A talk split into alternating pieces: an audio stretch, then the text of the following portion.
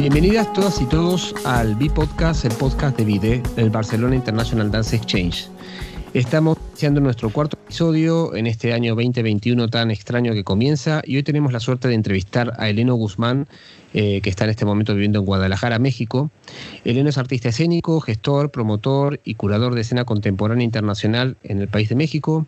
Es licenciado en Educación Artística por la Escuela Superior de Artes de Yucatán. Actúa en los escenarios más importantes de México, así como en festivales en diversas ciudades del mundo como Nueva York, eh, República Checa, España, Rusia, Francia, Bélgica, China, you name it. Es curador de danza en cultura UDG, trabajó como director ejecutivo del Centro de Producción de Danza Contemporánea en el Instituto Nacional de Bellas Artes, fue coordinador ejecutivo de Ónfalos de Damien Chalet en el Centro de Producción de Danza Contemporánea CEPRODAC, con el cual tuvimos la suerte de colaborar con VIDE, y trabajó como jurado en el certamen coreográfico de Madrid y desde el año 2006 es el director perdón, sí, 2006 es el director general de MUPS, Movimiento Escénico, empresa especializada en la producción, gestión y promoción internacional de danza y teatro contemporáneo. Te damos la bienvenida, Leno. Es un gusto tenerte en, el podcast de Vide.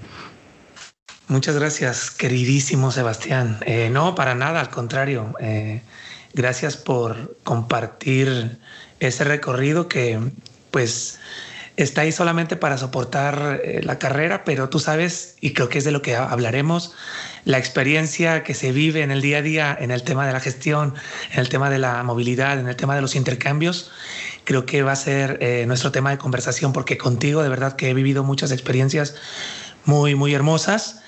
Y sí, ahora los saludo, como dices, desde Guadalajara, Jalisco. Eh, vuelvo a mi, a mi tierra yo soy de aquí de Jalisco, aunque nací en Puerto Vallarta. Siempre digo todavía mejor.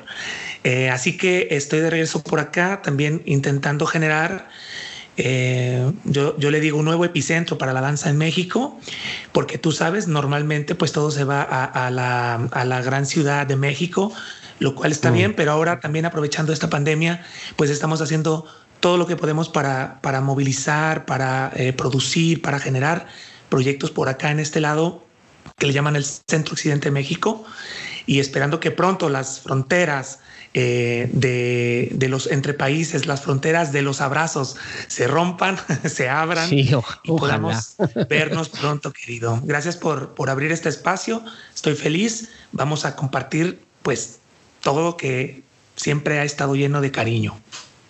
Bueno, buenísimo. Nosotros estamos encantados de tenerte, Leno, y empezar el año hablando contigo. Eh, y sí, ojalá que esto que dice, ¿no? que esta, esta apertura de fronteras nos permita volver a vernos, abrazarnos, y no solo a nosotros, sino a toda la, gente que uno eh, a la distancia echa de menos, no solamente a la hora de trabajar, sino también a la hora de compartir ¿no? preguntas y, y buscar siempre esas respuestas móviles que tanto a vos como a mí nos, nos atraviesan, ¿no? Quisiéramos empezar haciéndote una pregunta, digamos, yo te conozco desde el año 2014 y ha sido eh, la primera vez que fuimos de gira para allá, en ese momento no con Vide, sino con mi compañía de danza. Y, y, para los que no conocen, Elena es una persona, es un gran promotor de la cultura en México. Y la verdad que fuiste no solamente un padrino, sino un gran amigo que nos, nos conectó tanto a mí como a, a muchos proyectos en los que estoy vinculado a relacionarnos con México y logramos hacer este especie de puente de traer y llevar artistas mexicanos eh, a, Barcelona, ¿no? Y como puerta de entrada a Europa, y también llevar proyectos de, aquí desde Barcelona para allá, ¿no? Entonces te quería preguntar, ¿cómo fue para, para ti, sabiendo lo difícil que es para la danza en México salir de, México, ¿no? Y tú que lo has logrado, ¿cómo fue actuar en escenarios de países y de culturas tan diferentes? Eh, y de, de, esas experiencias que tuviste, ¿cuál fue la que te marcó y por qué? Eh, pues claro, eh, yo creo que la, primera partiría de ahí, ¿no? Un poquito históricamente, mi primera gira, por ejemplo, a, República Checa como bailarín. Ahí me remonto más o menos al 2002, eh, con Alicia Sánchez y compañía. ir al mundo, prácticamente la, el propio desplazamiento físico y ya en su momento el reconocimiento de nuevos espacios, de nuevas arquitecturas, de nuevos olores, de otro ritmo en la voz, de, sabes, de otras bellezas, eso como ser humano me marcó, ¿no? Prácticamente pisar Europa fue una revelación, el mundo, ¿no? Y, empiezo desde allí porque te puedo asegurar, así, eh, en, muchos niveles, que después de ese año, no hubo año, y ve desde cuándo te hablo, que no viajara al mundo. Fue como una, una cosa, una, una conexión o una decisión yo creo que tomé, todavía igual no la hacía tan consciente, de continuar esa movilidad, ese desplazamiento, porque me di cuenta que me había desplazado la vida, las ideas, el imaginario. Pero también supe desde entonces, querido Sebastián, que sé que también es una de las fuerzas que te mueven, que quería que muchos más lo hicieran, ¿no? Entonces, eh, por fortuna, pasé de ser bailarín y actor de esta compañía a ser el director artístico. Como director artístico, pues me, me tocó, tuve la posibilidad pues de llevar la compañía a Estados Unidos, de llevarla a China. Ya es que solo me tocaron dos años de director artístico. Fuimos a muchos más lugares, pero ya como director artístico mm, pude llevar la, la, compañía a estos países y bueno, continuar lo que acabo de mencionar, ¿no? Eso. Y otra de las cosas que me marcó, igual también ya para ir cruzando temas, fue ver escena contemporánea en el mundo, ¿no? Yo fui y no solo fui a dar función, me desplacé por cinco o seis países a ver danza contemporánea, sobre todo y teatro contemporáneo, porque yo soy actor de formación, pero, pero soy bailarín profesional de escenarios, así es como defino, porque nunca estudié danza formalmente, eh, sin embargo, me formé en escena y con mis colegas, evidentemente, en el salón de trabajo. Entonces, fue ver escena y sobre todo una pieza que me marcó igual para entonar también la conversación sobre las estéticas que, que nos motivan también como, como artistas y como promotores y como productores, como todo, que fue ver el trabajo de, de Wim van de Cabus, de la compañía Última Vez, de Bélgica, Blush. Yo vi Blush, querido, y la sangre hervió.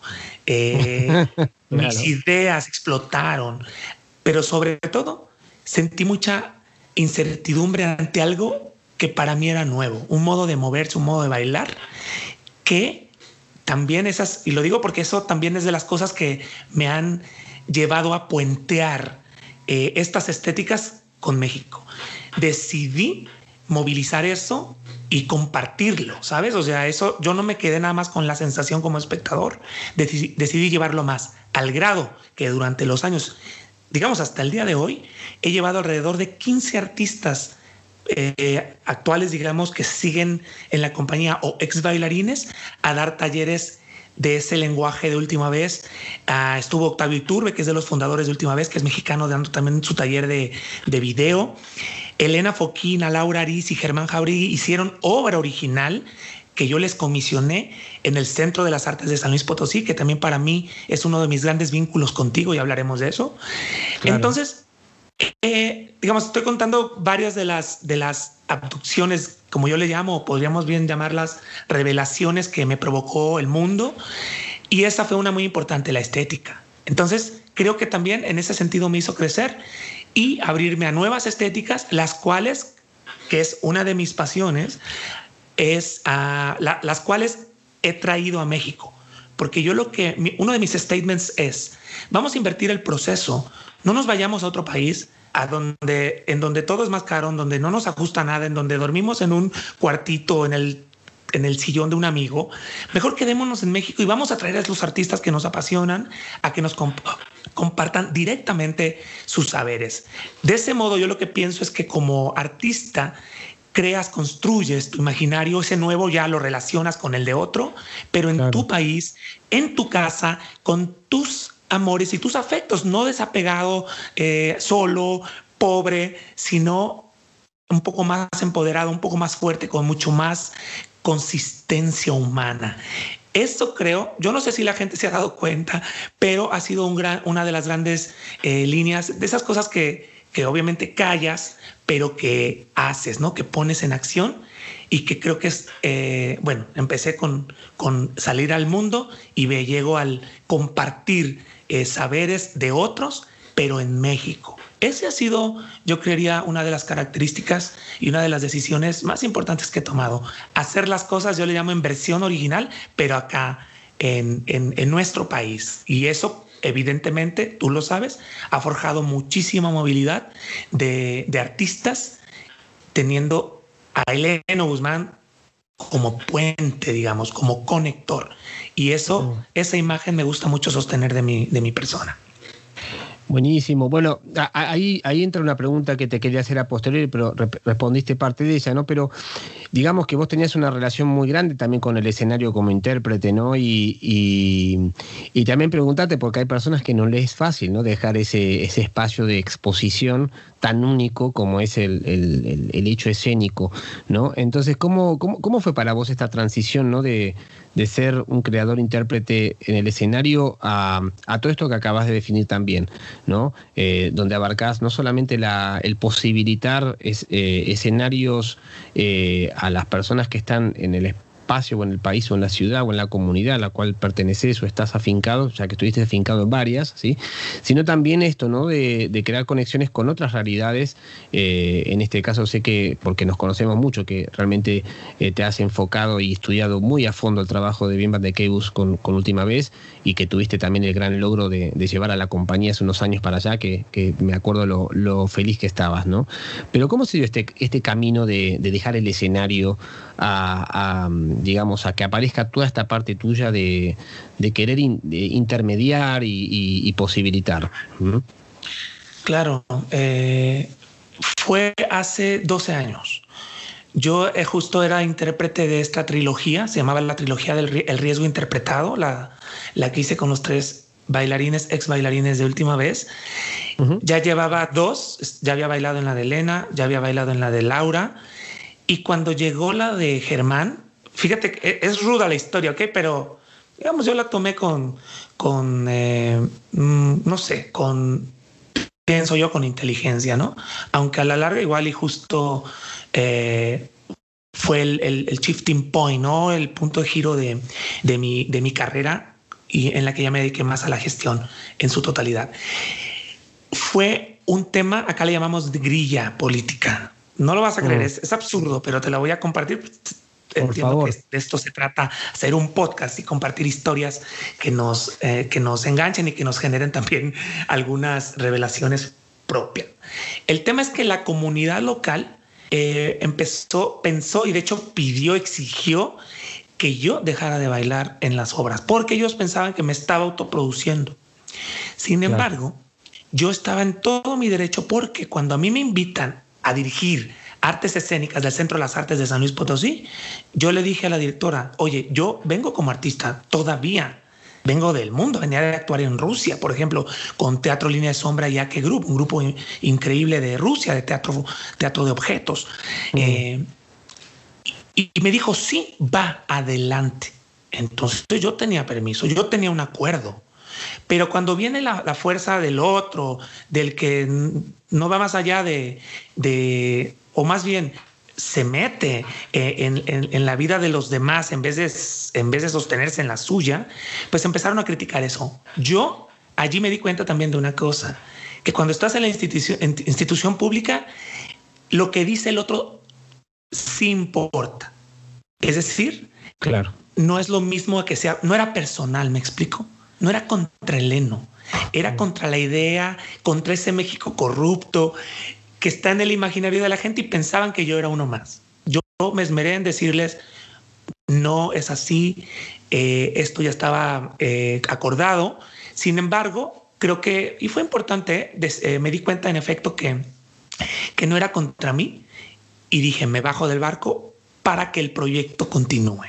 Esa decisión, yo creo que como gestor tú la habrás tomado también muchas veces en la que decides no estar porque sabes que estar es, bueno, entrada doble trabajo y es multiplicarte y es, es mucho estrés, ¿no? Digo, pensándolo ya en términos eh, que, revelan lo que quiero decir. Claro. Pero eh, dejar, dejar el espacio escénico, el del ser visto, para más bien justo empezar a no ser visto y estar detrás, aunque tú sabes que eso es súper protagonista, pero esa es otra historia, ya hablaremos de ella después, aún como gestor. Sí, claro. Decidí estar detrás y sabes qué? Fue, fue mi, punto, mi, punto de quiebre. Ya no volví a, la escena. Pero una idea me sostiene y esta, como dices, para quienes nos escuchan, que están en ese coqueteo con la producción, la gestión o, la promoción de escena, eh, pues yo decía, yo sigo siendo bailarín. También eso no es que lo dejes de un día a otro. Yo soy bailarín profesional de fiestas, comencé a decir. Y entonces lo que yo hacía realmente era ser artista en las fiestas de mis amigos o en mis propias fiestas. Y de verdad, en el centro de las artes, por ejemplo, en las fiestas de fin de año, era el show. Era, no yo, es decir, yo provocaba también que, que, la gente se aprendiera que, que, eso fuera una fiesta colectiva, pero yo sí me asumía como un performer eh, inmiscuido en estas fiestas cotidianas, porque eran mis escenarios. Entonces lo viví así y lo disfruté y ya, digamos, no sufrí el dejar la escena porque, y con esto cerraría la idea o la metáfora, lo que pienso y lo creo firmemente y sé que tú también, porque te veo y te leo y, y, tu energía no miente, es que el gestor de escena de danza hace otras danzas, es decir, bailamos con las ideas, hacemos coreografía de, la organización, hacemos, el pensamiento coreográfico no se detiene, se desplaza del lugar, ya no somos los protagonistas, ya no es nuestro cuerpo el, el medio, sino nuestras ideas y nuestros proyectos. Eso también me ha sostenido enamorado de lo que hago como cuando estaba en escena. Claro. Bueno, yo debo decir para los que nos están escuchando que he tenido la suerte de estar en más de una fiesta con Eleno me atrevería a decir en más de una ciudad y me atrevería a decir en más de un país, en varios países, y doy fe de lo que acaba de expresar.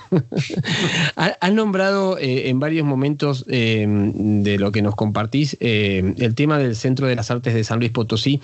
Estaría bueno porque hay mucha gente que no conoce, ¿no? Y a los que hemos arribado, como en mi caso, por primera vez a ese magnífico lugar. Hace un poco nos podés compartir dónde salen estos, estos, estos espacios tan impresionantes para los que no saben el Centro de las Artes de San Luis Potosí está afincado en una, prisión de, fines del siglo XIX, si mal no recuerdo, es un espacio gigantesco. Ah, y, hay varios de estos centros en distintas ciudades de, México. Ah, y Eleno, has estado muchísimos años eh, trabajando ahí y fue donde básicamente nos conocimos, ¿no? Y, trabamos esta amistad de ya de, siete años. Em, contanos un poquito, por un lado, por dónde, como decía antes, por dónde salen eh, estos proyectos tan, a veces tan, tan impresionantes para personas que venimos de países que no tienen este tipo de lugares que otros países sí, quizá como Francia, ¿no? Con sus centros nacionales y provinciales de la danza, del teatro, dramaturgia, etcétera. ¿Y cómo, cómo fue tu camino? Pues estuviste muchos años ahí y de ahí moviste a, la Ciudad de México hasta llegar a este momento que estás aquí, ¿no? O sea, tu experiencia dentro de ese centro que yo sé que has hecho bueno, o sea, como dirían acá, mogollón, ¿sí? Eh, o en México un chingo de proyectos, cosas, eh, festivales, bueno, has estado muy, muy, muy, muy, este, muy activo, ¿no? Eh, así que contanos un poquito.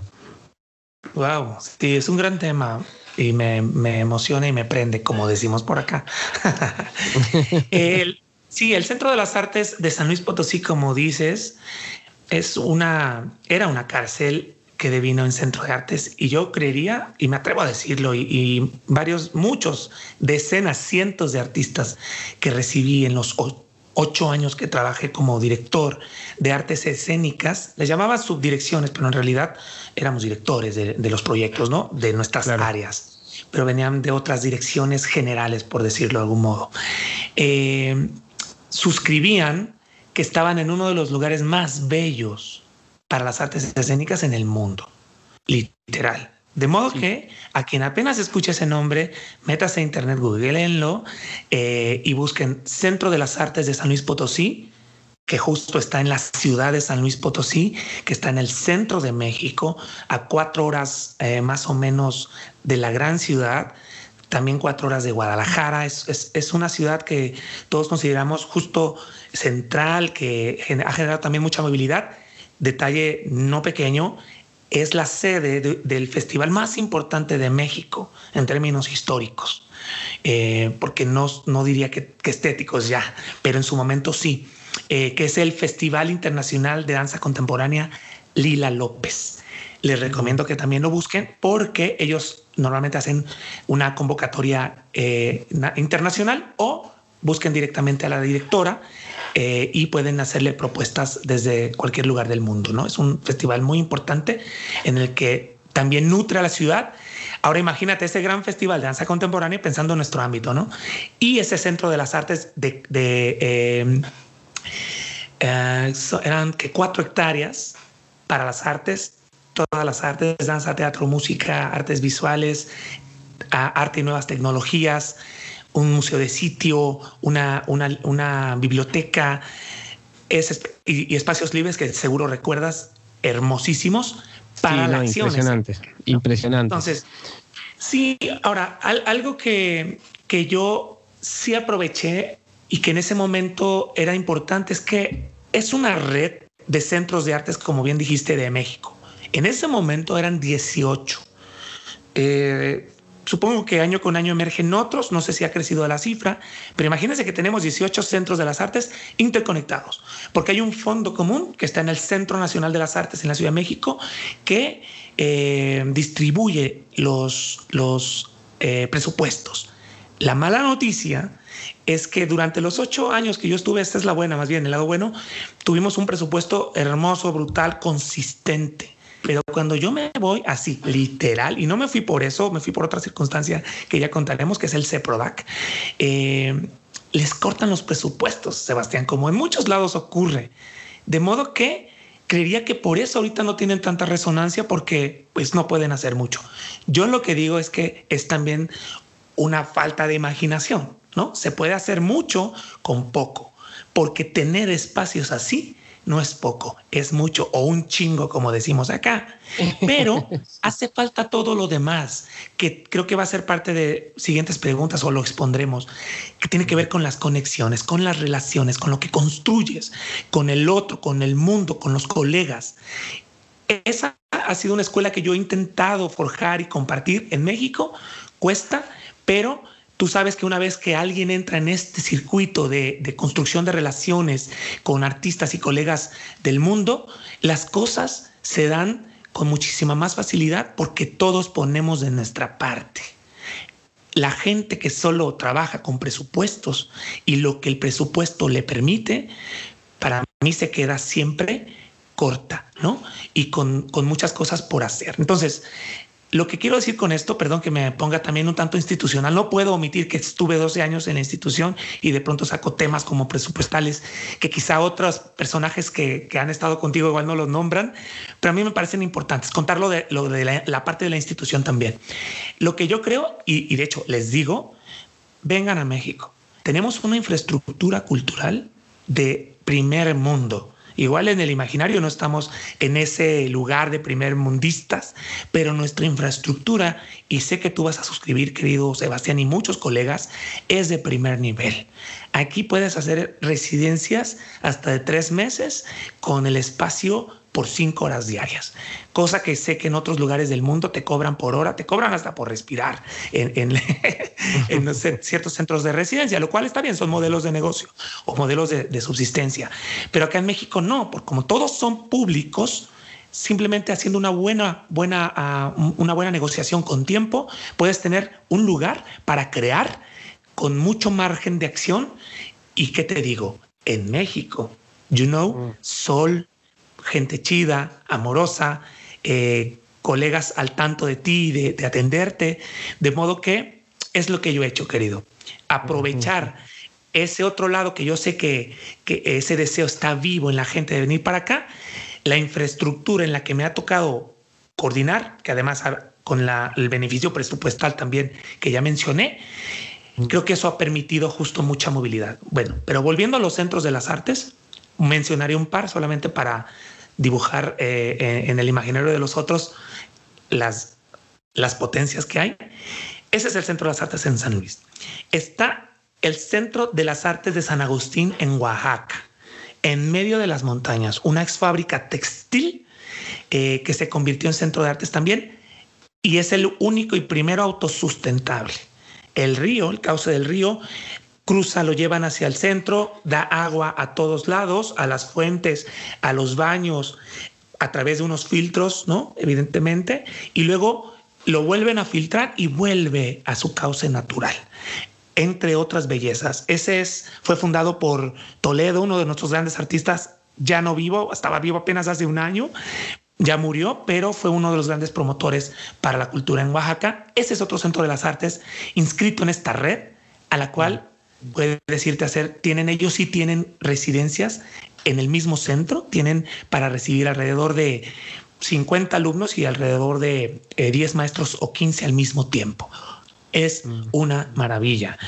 Solo por mencionarte dos, y yo creo que ya habrá gente, con deseos de Perdón. Sí, no, no, solamente te quería decir que, es muy interesante también porque en Oaxaca hay una banda muy grande de, artistas escénicos, no muy potentes, vos los conocés muy bien a través de nuestro querido amigo en común que conocí gracias a ti, el, el, Jaciel Neri, ¿no? Que, que, en Oaxaca realmente hay, hay, hay mucho, sabes que es una de las ciudades que lamentablemente por culpa de la pandemia no pude ir porque vamos a estrenar un dúo en el verano este que pasó, pero mm, me, han hablado maravillas de este lugar y, eh, y creo que es importante remarcar algo para la gente que nos escucha, que eh, no solamente porque Leno nos describa cómo es el lugar, sino para que se entienda la variedad ¿no? de, de, estos espacios y dónde están montados, ¿no?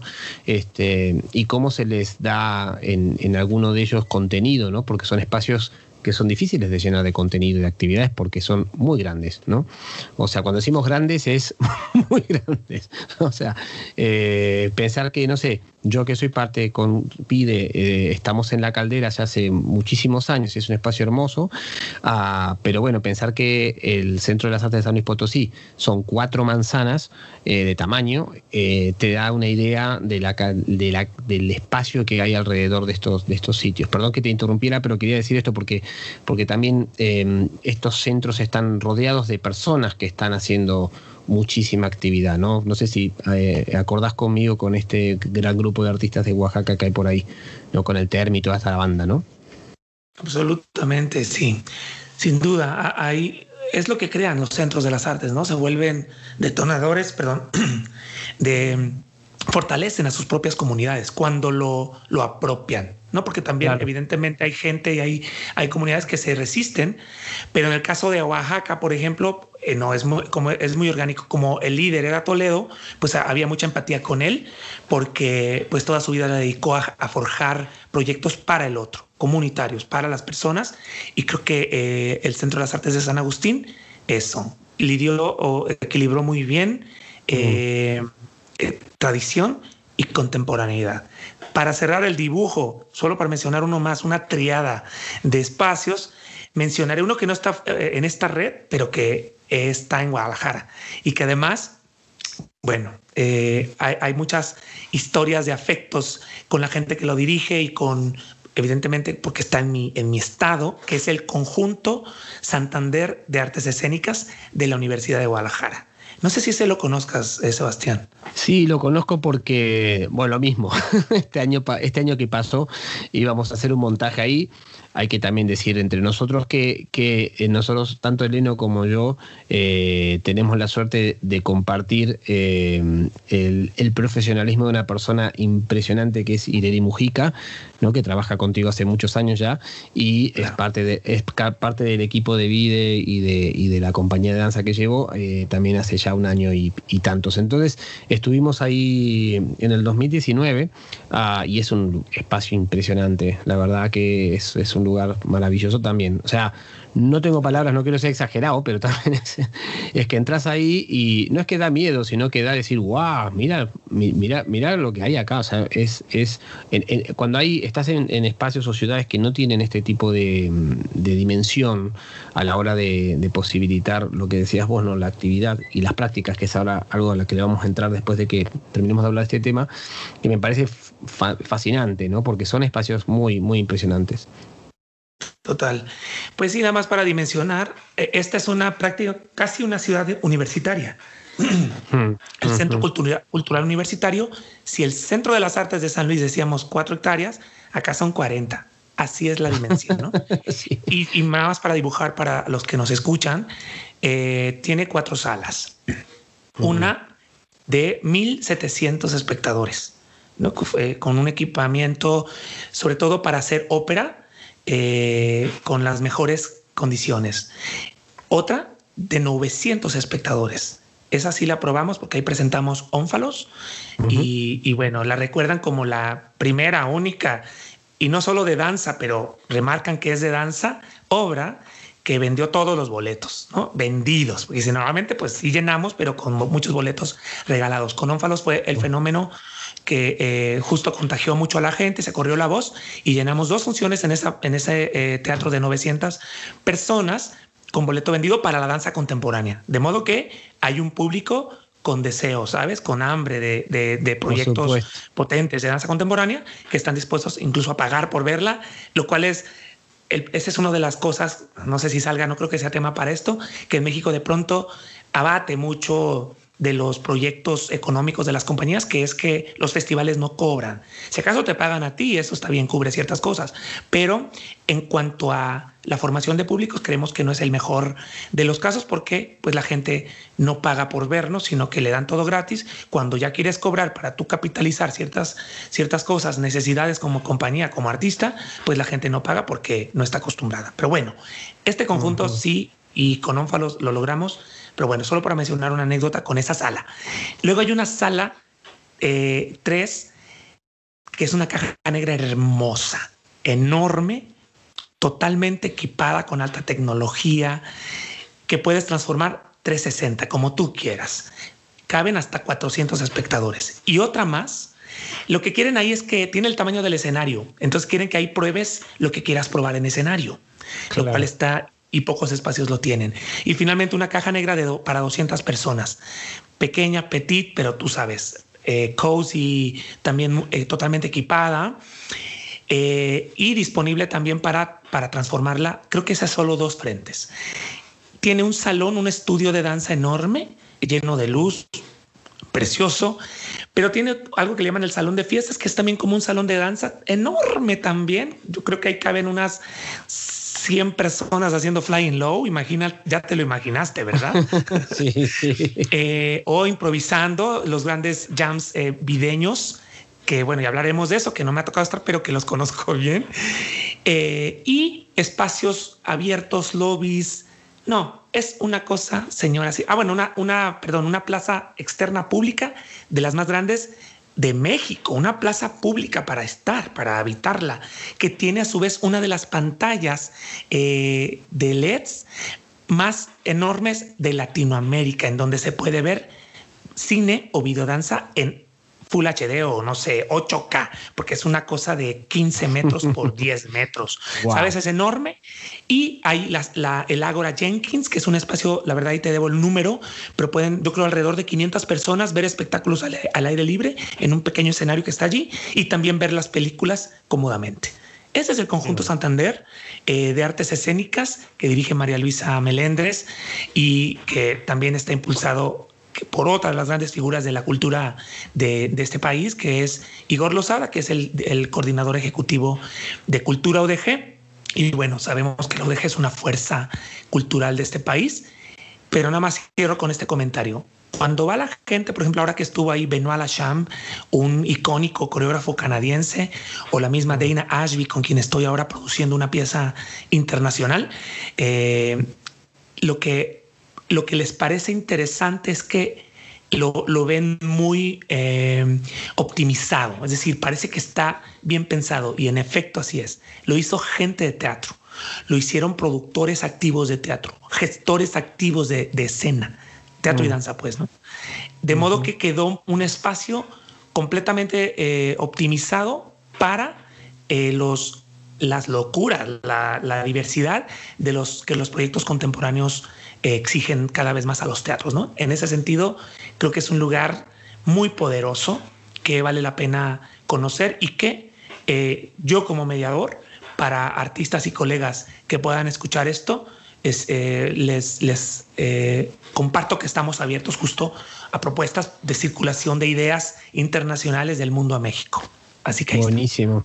Buenísimo.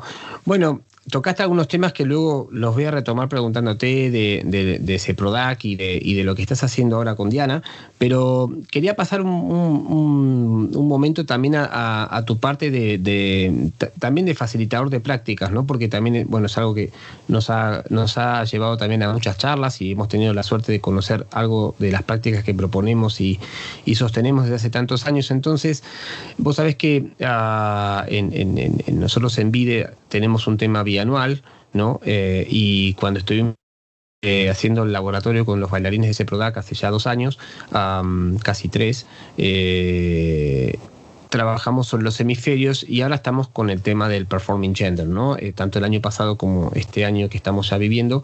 Uh, entonces, te quería preguntar un poco cómo ves las prácticas, ¿no? Desde tu parte también pedagógica, porque para que los que no conocen a, este Aleno, también él es un gran pedagogo. Uh, ¿Cómo ves ahora eh, el, tema de las prácticas, digamos, dirigidas hacia la puesta en escena, hacia el escenario? ¿Y cómo está el tema del performing gender en México? ¿Mm? Claro. Eh, bueno, justo esos 12 años fueron 12 años de, de prácticas, ¿no? De, de, multiplicidad de apuestas. Claro. Eh, mm. Te podría decir que después del centro di un giro, ¿no? Yo, yo pensaría que esa, ese espacio de investigación de las prácticas de la escena contemporánea la viví a, mayor, a más profundidad, con más profundidad y, y, multiplicidad, porque era danza y teatro en el Centro de las Artes de, de San Luis Potosí. Y tenían que ver, digo, y me encanta lo que logramos, que cada vez veo que cuán necesarias son, que eh, es todo el tema de la escena expandida. Digamos, lo voy a conectar con la danza también, ¿no? Por, sobre todo por el momento que estamos viviendo, ¿no? Eh, revisamos las teorías de la escena expandida eh, con Rubén Ortiz y Héctor Borges, eh, pero también, digamos, con artistas de manera indirecta, igual no tan, tan directa como Mariana Arteaga, ¿no? que, hace este, este, trabajo con la comunidad, que lleva justo la danza a prácticas comunitarias, a prácticas en el espacio público, a prácticas con, con personas, no precisamente con, con, con artistas formados. Eso me interesó mucho en el Centro de las Artes. Yo creía eh, firmemente que había que atender todo el tema técnico, ¿no?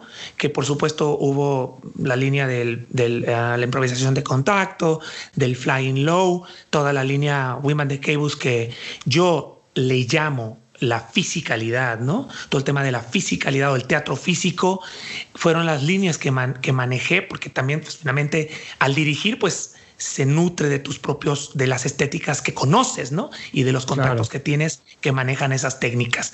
Eh, y bueno, no se diga en el camping, que tuvimos el camping mientras yo estuve alrededor de cinco años, que había 40 talleres de distintas técnicas cada uno en, en, una semana, ¿no?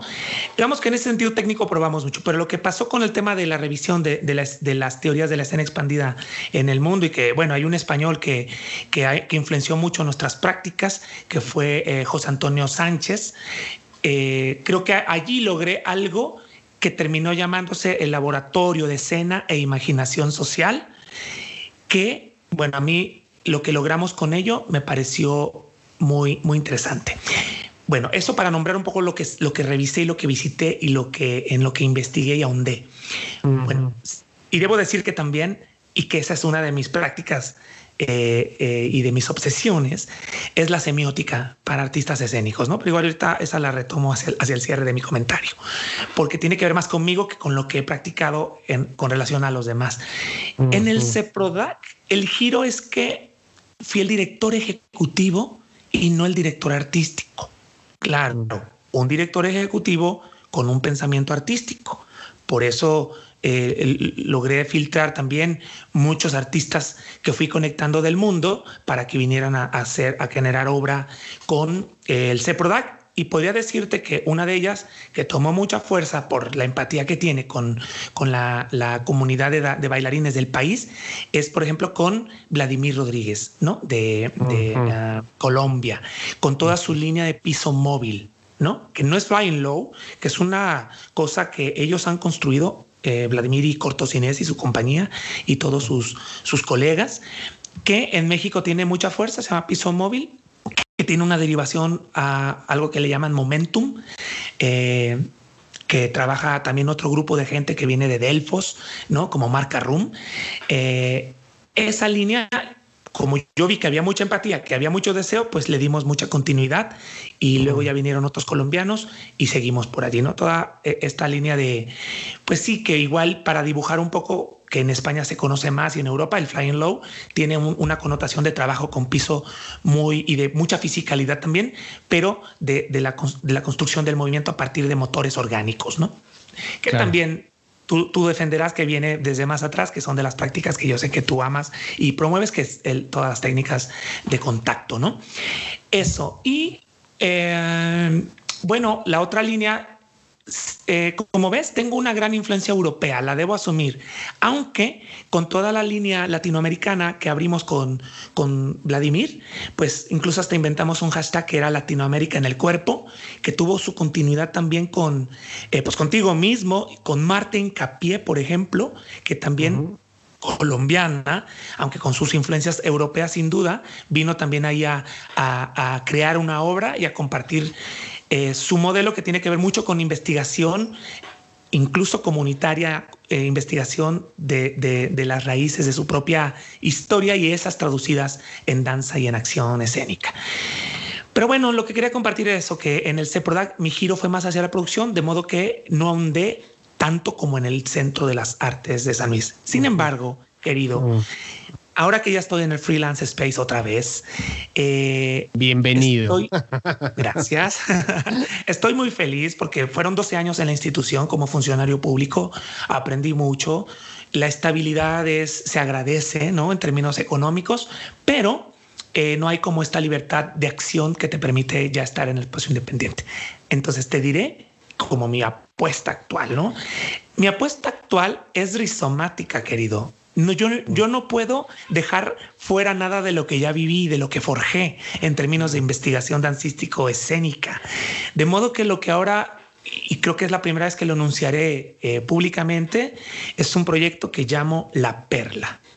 La Perla es un acrónimo de Laboratorio Permanente de Lenguajes de Acción, pero también a Guadalajara se le conoce como la perla tapatía. Entonces busqué ah.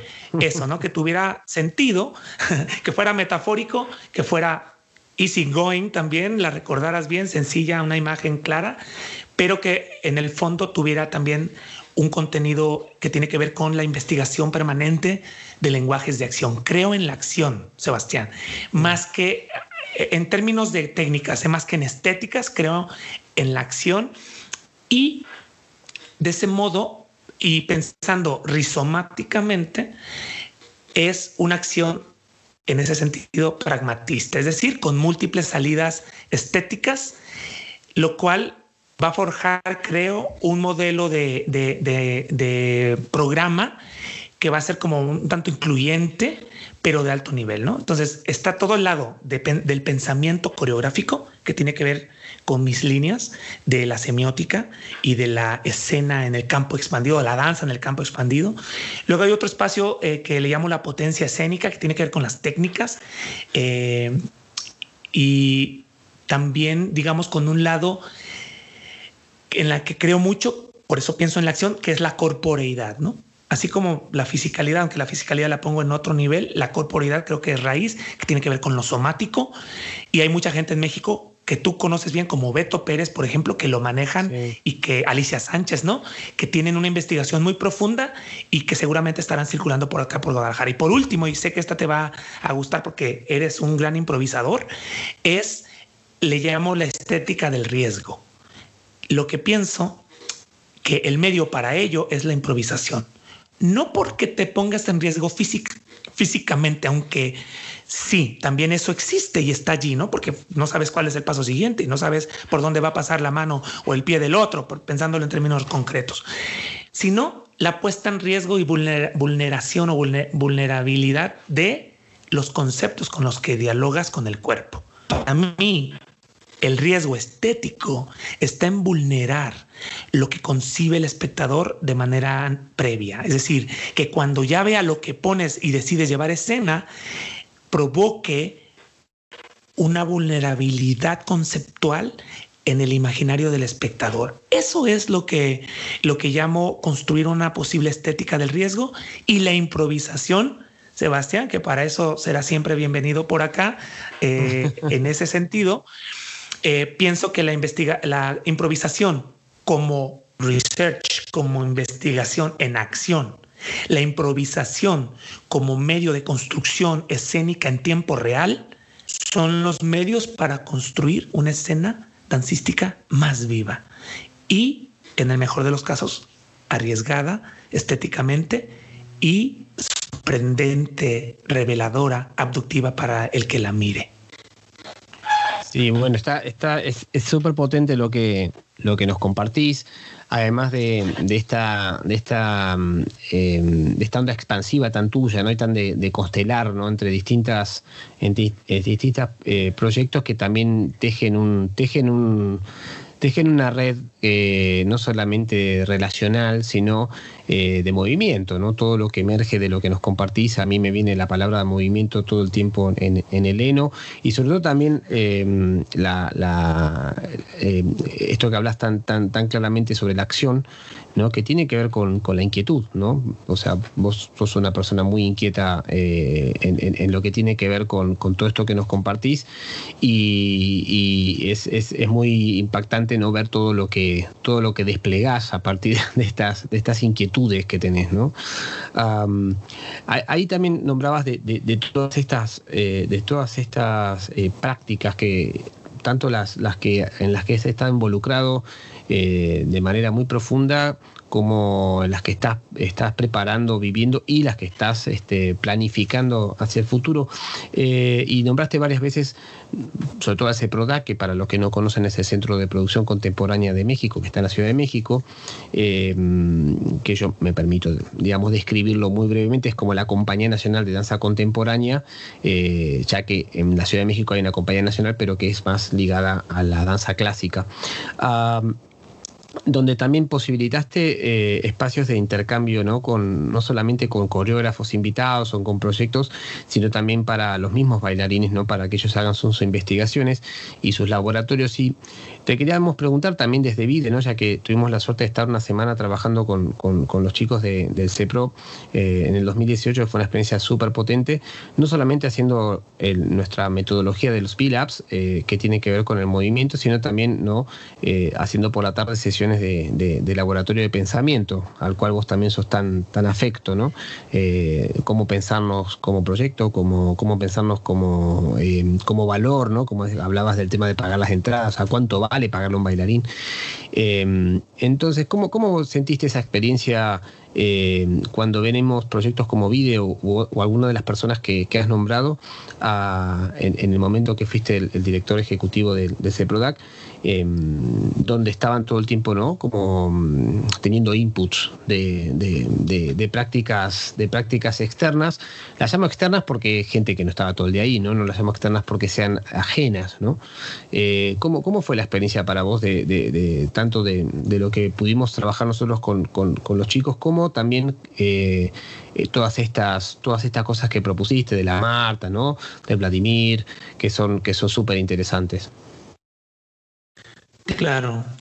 Bueno, en con relación a Vide, eh, yo pues descubrí tu modelo y tus prácticas desde años antes, ¿no? En el Centro de las Artes de San Luis Potosí, sobre todo a través de Campi, ¿no? Que fue, creo, el primer vínculo que, que tuvimos y que también la gente tuvo con tu, con tu proyecto y que lo que me parecía, y siempre me ha parecido fabuloso de ti, es que siempre hay estas becas para que la gente venga y, pruebe el modelo. Incluso y dije que lo iba a decir.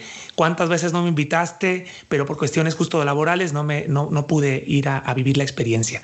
Pero hay algo que desde entonces eh, a mí me pareció fundamental del trabajo de Vide y sobre todo, pues tú como director, aunque sé que trabajas de una manera muy colectiva, lo cual también siempre ha sido un gran referente eh, para mi propia, mi propia construcción de la colectividad de, mi, de mis ideas y de mis proyectos con mi equipo, es yo le llamo la coherencia. ¿no? La consistencia entre el discurso y la acción.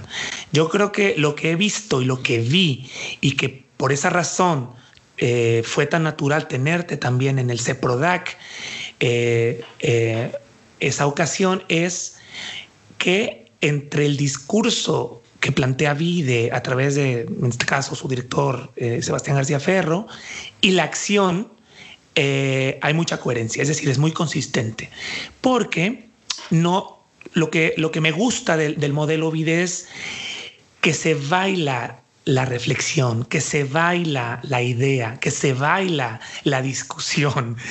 Es decir, se, genera una, un diálogo desde el cuerpo. Y eso podría decirte que es uno de mis grandes objetivos siempre, ¿no? Cómo llevar eh, estas grandes discusiones que la verdad, y ahora más con la pandemia, seguramente te habrán tocado, cada vez nos aburren más al cuerpo yo pienso que Vide, y más con esta genialidad de, de, eh, concepto de, traer a estudiantes o exalumnos de las principales escuelas de Europa a, pensar juntos, es decir, ideas nuevas, frescas, arriesgadas, eh, pero con imaginarios distintos, me parece de lo más enriquecedor. Es decir, cuando conjugas un imaginario con otro, no puede emerger sino algo más potente. Yo creo en eso. Y Vide siempre fue un ejemplo de ello. ¿no? Entonces, lo que yo vi en el, en el, en el CEPRODAC y que también sumó a, mi imaginario de lo que es Vide, pues porque insisto, no me ha tocado vivir ya el modelo experiencial eh, en, en Barcelona, es y te invitamos muchas veces, ¿eh? Lo sé, lo sé, lo sé. Me disculpo y prometo ir a la siguiente. Ya no tengo ataduras eh, institucionales. Eh, bueno, también te voy a decir luego mi miedo ¿eh? para ir al vide, pero ahorita, ahorita lo cruzo más bien. Es que había un ambiente de reflexión, pero súper pro y súper comprometida y que además, lo acabo de decir, desde el cuerpo, ¿no? lo que yo, con lo que yo me quedé en el, en el CEPRODAC y que te puedo decir que incluso he continuado desdoblando, es la, el feedback, el tema de, de, la retroalimentación en todos los niveles. Esa, eh, esa práctica que también sé que es muy común de vida, de compartir tu experiencia de lo que ves, de compartir incluso tu experiencia de lo que oyes, porque hay mucha discusión, pero tomar el, feedback como una herramienta, y aquí es donde eh, lo que sé de ti, lo que he visto de ti, esa coherencia me parece importante y pensaría que todos deberíamos buscar, es que el feedback en danza sea en movimiento. Yo hay que ir hacia allá. Porque, ¿qué pasa? no Abrimos muchos espacios en el que el feedback es sentados y pasa una hora cuando yo creería que ese feedback tendría también que ser en acción. Sé exactamente el modelo, porque nomás me asomaba, no estuve ahí todo el tiempo ni he estado en vida, como ya me reclamaste y como yo, yo, yo mismo me auto, me autoimpuse mi, mi regaño. Eh, sé que es una cosa muy cotidiana y que, y que se lleva al cuerpo todo el tiempo. Eso yo lo celebro y sé que es una práctica eh, constante en lo que tú haces, porque eh, somos artistas del cuerpo y hay que reflexionar desde ese lugar y sé que lo, lo, vi en los, en los chicos, porque eso sí, yo hacía como director ejecutivo, mi modo de enterarme era con pequeñas entrevistas de, de, 10 minutos que me contaban su experiencia en los talleres, todos los 20, y por ahí yo iba dibujando lo que ocurría al interior. Y si algo eh, flotó en, esas, en esos días fue no solo la reflexión, sino algo creo más importante, cuestionamientos sobre sus propias prácticas. Yo creo que lo que tú provocas, lo que tú empujas es a que o confíes plenamente en lo que crees, en tus prácticas como tal, o las pongas en duda y te permitas hacer giros hacia un lugar inédito. Y, creo que es lo que provoca Vide. No quiero imaginar cuando es gente de otros, de otros países, esa contaminación que muchas veces hace que las ideas locales ahora sí que se hagan locales, ¿no? Ya impliquen una visión más global, más universal. Y estoy seguro que vida es lo que provoca una mentalidad en los, en los bailarines muchísimo más universal, muchísimo más abierta, que qué termina generando orgánicamente y que yo lo aplaudo siempre de ti porque eres un gran promotor de ello, colaboraciones internacionales. Ahí pararía. Ay, bueno, muchísimas gracias. Este, sí, en este caso te, agradezco muchísimo, es súper emocionante escucharlo de tu parte. Em, también también es, un poco lo que nos pasa a los latinoamericanos, por eso vos hablabas al principio ¿no? de todos tus viajes y cómo te abrió eh, tu mundo, ¿no? tus primeras giras a, estos países que compartiste como Chequia, Rusia, ¿no? Eh, eh, que tienen que ver con conocer otras realidades porque mm, este, yo puedo ir de Argentina a México y puede haber muchas similitudes, ¿no? O sea, en, lo relacional, en cómo nos vinculamos, eh, en cómo está la estructura familiar, en la ciudad grande versus lo, el, digamos, el countryside, ¿no? Eh, y, venimos de países muy grandes, además México es muy grande, Argentina es muy grande, entonces em, hay, unas, hay unos contrapesos muy grandes. En cambio, eh, en espacios tan pequeños como es Europa, los contrapesos están mucho más cerca, porque no hay que viajar siete horas, ¿no? O sea, en dos horas ya estás en otro país. Entonces, em, eh, lo que decías, ¿no? Es lo, interesante que nos ha pasado a nosotros y a mí personalmente es al venir a, vivir aquí hace ya 16 años eh, y todos los viajes previos fue la posibilidad de conocer otras prácticas y sobre todo aprender muchísimo de que todas esas personas, y en el caso de, del encuentro que no has podido venir todavía, pero ya vendrás, hay gente de parte multigeneracional, ¿no? desde, desde bailarines de que acaban de salir de, o de su formación o, de una universidad hasta gente que tiene sesenta y pico de años, ¿no? Y todo lo que hay en el medio, no vamos a decir nuestra edad, pero nosotros estamos, bueno, estamos en el medio, pero que también eh, hace que tu mirada se, se amplíe, como decías vos, al final plantea preguntas y esto del feedback em, nos pasó mucho cuando empezamos a ir a Latinoamérica con, el programa, los programas de VIDE, es que el feedback a veces en Latinoamérica siempre está focalizado en lo que falta, en lo que no hay, ¿no? Eh, y como vos bien decís, yo descubrí que es mucho más interesante hacer el feedback desde lo que está sucediendo, no de lo que está faltando, porque si no siempre, siempre va a faltar algo, ¿no? O sea, si vamos a, lo, a lo grande, siempre falta algo. Por tanto, cuando, nos damos feedback es, eh, eh, y, para mí hablar de lo que está pasando es, es estar en movimiento, ¿no? O sea, es, es, esto, ¿no? Es no teorizar sobre algo, sobre una posible hipótesis que me puedo hacer, sino realmente hacer la tesis mientras, o sea, y reflexionar mientras la estás haciendo, o después, pero siempre con esta cuestión de movilizar eh, el pensamiento hacia un lugar del aprendizaje, ¿no? Eh, y aquí es una cosa que es muy importante, cuando hay contrastes tan fuertes, ¿no? Eh, uno habla de los países europeos, pero bueno, en vida han venido personas de países muy remotos de África y de los países no tan, no tan trendy de Asia, ¿no? O sea, digo, de Irán, ¿no? De, países que realmente las realidades son muy eh, difieren muchísimo. Entonces, todo eso es, es aprendizaje, ¿no? Y también esta cuestión que decís vos, ¿no? De, a nosotros nos pasó con C-Product de ver un grupo de 20 personas que se conocen, pues están todos los días ensayando, bailarines espectaculares y artistas, todos ellos muy potentes pues no son solamente intérpretes, que nada, que les hacías, les tirabas y dame más, ¿no? O sea, como, básicamente sin miedo a lo desconocido. Y esto es un poco también es ese lugar que me parece eh, tan, tan, tan eh, inspirador, porque generalmente vos siempre propones también eso, es no le temamos a lo que no conocemos. Probémosle y a ver qué pasa, ¿no? O sea, eh, y en ese sentido también eh, tomarlo como una cosa que yo sé que, vos no solamente estás vinculado con, la profesionalidad, eh, como me puede pasar a mí, sino también estás muy vinculado con la sociedad, ¿no? con la comunidad en los lugares donde has estado trabajando. Y, por eso también quería pasar a la siguiente pregunta, si te parece, que es, em, haciéndote una pregunta con un proyecto muy puntual que sabemos que has hecho, que está increíble, eh, Em, un poco tu relación ¿no? de llevar todas, todas estas preguntas, vos las llevas también a la gente que no es bailarín. no sé si me explico, ¿no? Entonces, eh, vos hiciste un proyecto que se llama Baile Usted, ¿sí? Que es, bueno, que es una, que allá nos vas a contar, pero que para nosotros es una manera impresionante de, celebrar el Día Internacional de la Danza. Y es, y es, bueno, ¿cómo es ese proceso cuando pasás a los ciudadanos, llamémosle, de a pie, ¿no? Todo, todo, todo, todo esto que nos has compartido, y cómo fue gestionar un evento eh, de tan grande eh, en un espacio público para vos. Claro. Eh, pues creo que fue, siempre son las coyunturas, ¿no? Yo hablo de las coyunturas de las afortunadas, ¿no?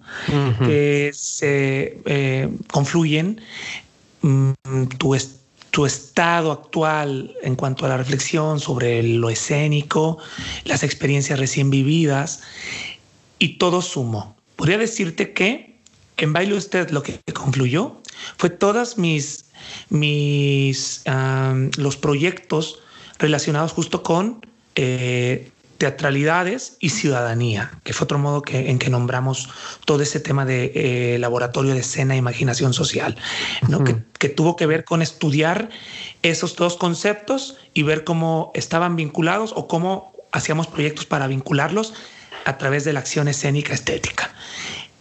Esa fue una gran influencia aunque con el C-Product, como ya dije, me centré en producir, ¿no? Sobre todo. Y no se diga, espero hablemos de ónfalos, si te pueda contar algunas historias. Sí, sí, ya, viene, Pero bueno, ya viene, la, ya viene la, pregunta, viene después. Sí, con ónfalos lo que pasó es que eh, me, me autoimpuse ya diré más detalles de eso que tiene que ver con otras cosas, un estándar de producción demencial, ¿no? que ni yo había vivido y que no había vivido tampoco yo en México.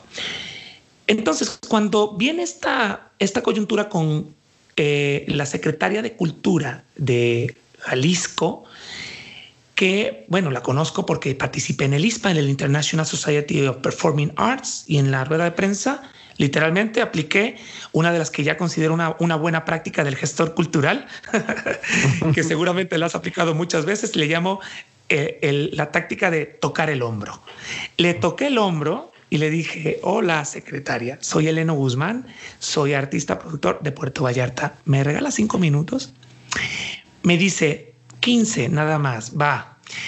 Terminaron siendo 45. Yo en ese, en ese pitch, ahora sí que de pitch eh, tocar el hombro, pitch del hombro, vamos a llamarle. le mostré ónfalos, le, le hablé de lo que venía haciendo el Centro de las Artes. Bueno, al final fue mucho tiempo, pero lo hice en, en, los primeros cinco minutos, lo cual creo que la sedujo suficiente para dejarme quedarse conmigo 45 y quererme sacar más, más información. Lo cual hice, como bien, como estás viendo, no me cuesta entonces fue una plática muy, muy enriquecedora. Me, me, pidió mi celular. A los cinco minutos que yo ya me había ido, yo iba en el, de regreso a casa, me llega un mensaje y me dice, Leno, hagamos cosas grandes por Jalisco. Y yo me la creí. Esa es para mí otra coyuntura. Yo venía de hacer ónfalos, producción alto nivel de danza contemporánea, ya sabes, producción tal cual, tres toneladas de escenografía, millones de pesos invertidos. Eh, venía del Centro de las Artes con toda la influencia ciudadana y una secretaria de Cultura poniendo mucha confianza en eso que percibió de mí, que yo espero haya correspondido, que supongo que sí. Eh, entonces, cuando me dijo eso, días después me dice, viene el día de la danza, hazme una propuesta. Entonces hice confluir todo, querido. Pensar en grande tuvo que ver con algo que ya venía pensando en, en años, que era un desfile. Entonces, ¿por qué un desfile? Yo viví, ahora sí, volviendo a las experiencias de tantos viajes, una de mis, de mis residencias en la Bienal de la Danza de Lyon, con una compañía francesa, estuve un mes allá, me tocó ver el desfile que organizan. Este es un desfile en el que invitan a las mejores escuelas de danza de Europa y hacen piezas de dos, de, creo de siete o doce minutos, la van bailando una y otra vez y lo ven hasta un millón de personas. Es un fenómeno estremecedor. Yo dije algo así, pero con todas las escuelas de Jalisco, no del mundo, no, lo local. Vamos a hacerlo con los de casa, pero vamos a hacerlo bien. Porque pues yo no puedo hacer las cosas de otro modo, viniendo de hacer un ónfalos. Yo le llamo el paradigma ónfalos. Entonces, cuando quiero hacer algo, digo, Eleno, acuérdate, no puedes bajarte de donde ya, ya subiste, ¿no? De una producción eh, que, bueno, como ya la mencioné, de, de, estos estándares altísimos, aunque sea algo para la comunidad, para los ciudadanos, no hay por qué pensar en pequeño, ¿me explico? Eso, esa es, ya es ley para mí. Yo sé que muchos lo pueden decir y enunciar, pero hacerlo, pues yo tenía la oportunidad para ponerlo en, en, acción. ¿no? Entonces, lo que hice fue centrarlo en este, en este desfile que desde, desde entonces ya se llamaba Baile Usted, ¿no? Porque yo lo iba a proponer para el Onésimo, que es un festival de Guadalajara, cuando fui curador, pero no me lo aprobaron. Pero acá resulta que a la secretaria le encantó el primer draft de la idea. Entonces, pero ese era el eje. Después construí una, una cosa que eh, me pareció hermoso y que tenía que ver con algo que hice con el CEPRODAC. Como te digo, todo confluye, pero cuando tienes estas oportunidades lo llevas a más y resulta que eso se hace grande y toma forma porque hay todo un estado apoyándote, ¿no? Que fue la coreografía colectiva de afectos bailados. Fue una idea de construir una coreografía y también pensé un poco en Pina Bausch, en esta conferencia que yo hago, en la que hago que los espectadores bailen la línea Nelken de Pina, pensé, tiene que ser algo sencillo. Entonces lo que hice, lo que hicimos, porque ahí ya era un grupo de gente, fue entrevistar a, las, a los ciudadanos, así al que sea, a cualquiera, al, al cual sea ahora sí, a que nos dijeran eh, cómo se sentían eh, al bailar, ¿no? ¿Qué sentían al bailar? Porque todavía no era la pandemia, no había un tema como, bueno, luego la violencia siempre se cruza, ¿no? Y ciertas eh, problemáticas siempre. Pero sobre todo los centramos en, el, en, el, en sus sensaciones al bailar. Y les decíamos, eso tradúcelo en una frase. Y ya decían, bailar me da alegría. Ah, perfecto. Ahora esa, regálanos unos pequeños pasos que intenten traducirla. Todos lo hacían, todos lo hicieron. Y esos pasos que fuimos, yo le llamaba secuencias. Lo que no quería era que fueran pasos sueltos, sino secuencias con sentidos creadas a partir de una idea concreta. Mm. Esas las silvanamos. Comisioné a dos coreógrafos locales, ya empezó también el vínculo con lo local, a que le llamé el hilvanado coreográfico. Entonces hicimos una coreografía construida por paz, por secuencias de baile a partir de, la construcción de sentido de, lo que sentían por bailar, mm. eh, hecha por ciudadanos, la cual duró tres minutos. La pusimos sobre una canción de Jorge Drexler que terminó dándonos los derechos porque le contamos el proyecto y dijo, les regalo los derechos de la canción para ese evento, que es mm. Bailar en la Cueva, que es una canción hermosa. Sí, muy eh, ajá, y entonces la coreografía la hilvanamos, la grabamos y la compartimos a todos los municipios del estado, son 125. A sus directores de cultura de cada municipio se le encomendó la tarea de que lo hiciera circular con sus ciudadanos para que se lo aprendieran e hicieran versiones eh, de la coreografía, que se la aprendieran y la bailaran y la grabaran y la subieran en línea. Ya la evolución del evento en su segundo año fue en línea y pudimos bailar al mismo tiempo alrededor de 300 personas de por lo menos unos 40 municipios de Jalisco. La idea, querido, es que literal, un estado entero baile, pero baile una coreografía construida por los propios ciudadanos e interpretada por los propios ciudadanos. Mm. Queremos hacer con ese proyecto bailar a 9 millones de personas. Claro, es una metáfora, pero al tener esa relación consolidada con todos los municipios, la metáfora es creíble. Y, tú, como que como yo amas eh, la danza y el bailar, imagínate un país que baila, un, perdón, un estado que baila juntos. Es un mensaje hermosísimo, un mensaje de cohesión, de colectividad, de conexión, de movimiento, de alegría, de todo lo que provoca bailar. Eso es baile entre otras cosas, pero que te quise contar los dos ejes, ¿no? Bueno, nada más un detalle más. El desfile, dirás, ay, pues un desfile. Sí, pero lo que hicimos, el modelo es, en algún punto, los que somos vistos rompemos filas, es decir, los que vamos bailando en el centro, rompemos mm. fila e invitamos al otro y le decimos, baile usted. Y vienen mm. momentos puente de ciertas músicas o canciones específicas y bailamos con los espectadores, cosa que no ocurre en la Bienal de la Danza de León. Ahí pues nada más ves y te fascinas, pero acá es ves, te fascinas por el bailar de los otros, pero en un momento se rompen filas y no hay diferencia entre ciudadano y artista. Y todo una ciudad baila. Es impresionante. A grandes rasgos eso baila usted. Ah, qué bueno. Bueno, no, es impresionante. Ah, obviamente que has nombrado de, varias maneras eh, y en varios momentos una pieza que yo sé por la cual estuviste trabajando un montón, un montón, un montón, un montón. Te dejaste la piel ahí. Eh, también Ireri, que son falos. y, solamente, bueno, porque ya has nombrado bastante, ¿no? De, lo que, de lo que significa para vos en términos estéticos, de producción, etcétera. Pero un poco que mm, eh, ¿cuáles fueron, digamos, qué, te sorprendió de, haber, no solamente haberlo logrado, ¿no? sino qué te sorprendió positivamente de, haber traído esta pieza también a Europa, con lo difícil que es, ¿no? Como nombrabas, ¿no? Con una, escenografía impresionante, ¿no? Que es una gran antena, para los que no, lo hayan visto, pónganlo en, el YouTube o, búsquenlo, que es impresionante. Y también em, cómo fue para vos, este, o sea, si brevemente nos puedes contar las dificultades con las que te encontraste para poder eh, llevarlo a, a, buen puerto, este proyecto. Uf, pues sí, hay muchas historias detrás. Dices brevemente, no lo creo, querido. Eh, ahí discúlpame. Eh, no, no, no, no, no, pero no porque lo cortes en corto, pero es, es, es, es, es un. Eh, has, trabajado muchísimo, este, y yo sé cómo lo conociste a Damián, siendo bailarín de otro gran coreógrafo de aquí, este, de, de, Europa, ¿no? Que es el Sidi Larvi Cherkaoui. pero más que nada es eso, es, es eh, nombraste algunas cosas, ¿no? O sea, bueno, boletos, boletos vendidos, ¿no? Eh, en Guadalajara, en dos funciones.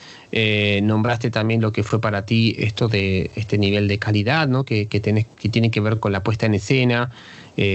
Con, con, con, este, con la estética, ¿no? Con también trabajar sobre algo muy, muy que tiene que ver con México, ¿no? pero bueno, también trajiste esta pieza a Alemania y a, y a Francia, que para, para los que no saben, salir de México no es tan fácil, ¿no? O sea, lo cual es curioso siendo un país que promueve tanto todo lo que nos está compartiendo Eleno. Sí, totalmente. nuevamente pensaría en, en, un rizoma, ¿no? Me gusta pensar en estos mapas que, que no es una sola cosa. Para mí, ónfalo significa múltiples, múltiples cosas, múltiples logros, logros múltiples, eh, no creo fracasos, sí críticas y errores quizá como eh, en, ciertos momentos de su construcción. El primero te diría, y que, pero de ahí, es que tú me conoces, Sebastián. Puedo ser alguien eh, que si no tienes el contexto, puedo parecer demasiado, eh, acá decimos mamón, no, también allá, ¿verdad? Porque yo pienso en grande y a mí yo no tengo problema en enunciarme de ese modo. Eh, porque creo en mí y creo en, las potencias de lo colectivo, porque creer en mí cuando estaba en estos espacios institucionales era creer en un equipo, pero siendo director pues me tocaba llevar la bandera y enunciarlo.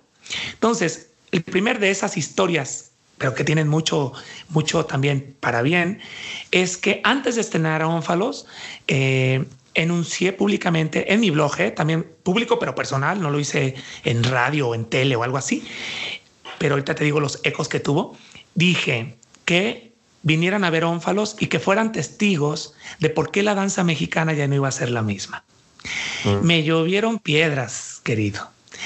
Críticas, memes, todo. Porque, pues, decían, ¿qué le pasa a este güey? Eh, eh, según la mirada de ciertos colegas muy cercanos, ¿eh? era que abatía mucha, mucha historia rica y obviamente importante ¿no? de la danza previa. Era como si yo irrumpiera con esta producción a decir, ahora la danza es otra. Yo lo asumí ese lado, ¿no? Pero te confieso algo y no tengo empacho en decirlo públicamente. No me bajé de esa idea. Yo me insistí porque eso a mí me empoderaba, a mí y a mi accionar, ¿no? Como cabeza de proyecto. Entonces, eh, perdón, lo que contrarrestó y ya equilibró años después, digamos dos años exactamente, de dos de mis grandes críticos de allí, es que me los volví a topar. Un poquito eso revela lo que sí se consiguió. Y me dicen, Eleno, nunca te voy a perdonar eh, tu bluff, ¿no? Tu, como eso, tu pesadez con tu, tu, statement. Pero lo que mm. sí quiero decirte es que sí eh, se generó un nuevo estándar para la producción de danza contemporánea en México. Sí, nunca se había hecho algo a ese nivel. Nunca se había invertido tanto en una producción, lo cual también fue muy criticable o es muy es discutible, digamos. Pero ahorita te cuento el modelo. Eh, pero, pero te felicitamos o te felicito, pues uno por uno me fue diciendo eh, por lo logrado. ¿no? Entonces dije, perfecto. Me gusta porque fíjate, lo que logra no es, es la crítica, pero también fue tan contundente, es tan contundente la producción como tal, que logró un giro que normalmente no ocurre, querido, en México. La gente se detiene en una crítica y te odia toda su vida. Jamás da su brazo a torcer. Y que estos colegas, que son gente realmente intensa, hayan dado ese pequeño brazo a torcer o ese pequeño ajuste a su, a su crítica, para mí fue un logro como que tiene que ver con lo que seguramente estaba más expandido con mis colegas eh, de la danza. ¿no? Bueno, eso por un lado, que creo que dibuja ciertas cosas.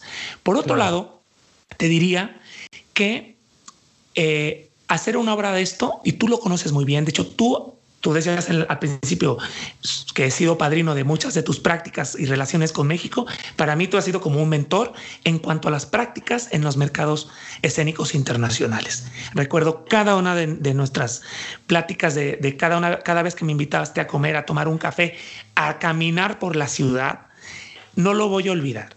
Eso han sido grandes lecciones en la acción, porque además eh, no era solo recorrer la ciudad, era compartir sobre la infraestructura, sobre los artistas. Y para mí ese es el modelo. Mi statement eh, y mi eh, mantra como gestor es la gestión cultural internacional es el arte de construir relaciones de confianza, coma, profesional y humana, coma, en el tiempo. Totalmente, sí. Ajá. Entonces, de entrada, eso fue lo que hice con Damián. Construí a lo largo, querido, de 10 años una relación.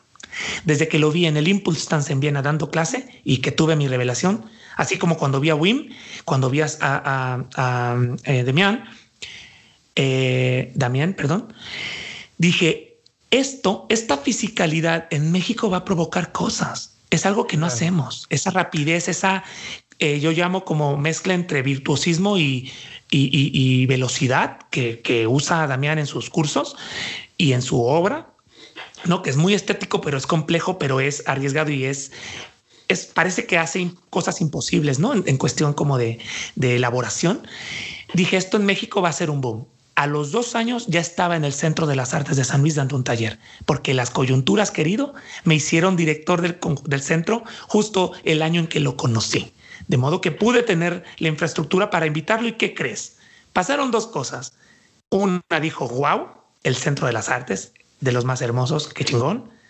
Y dos, y esto para mí fue importante, qué buenos bailarines son los mexicanos, Eleno. Cuánta potencia hay. Al grado que se quería llevar a uno de, de los alumnos de San Luis de 16 años, un chiquillo, el Canamayé. No sé si te tocó conocerlo, pero ese chiquillo se lo quería llevar porque dice, es el tipo de movimiento que le gusta a Sidi Larbi, porque todavía había mm. ese trabajo con Babel, ¿no? Está, acaban de, acababan de hacer Babel. De hecho, bailamos Babel en ese taller, ¿no?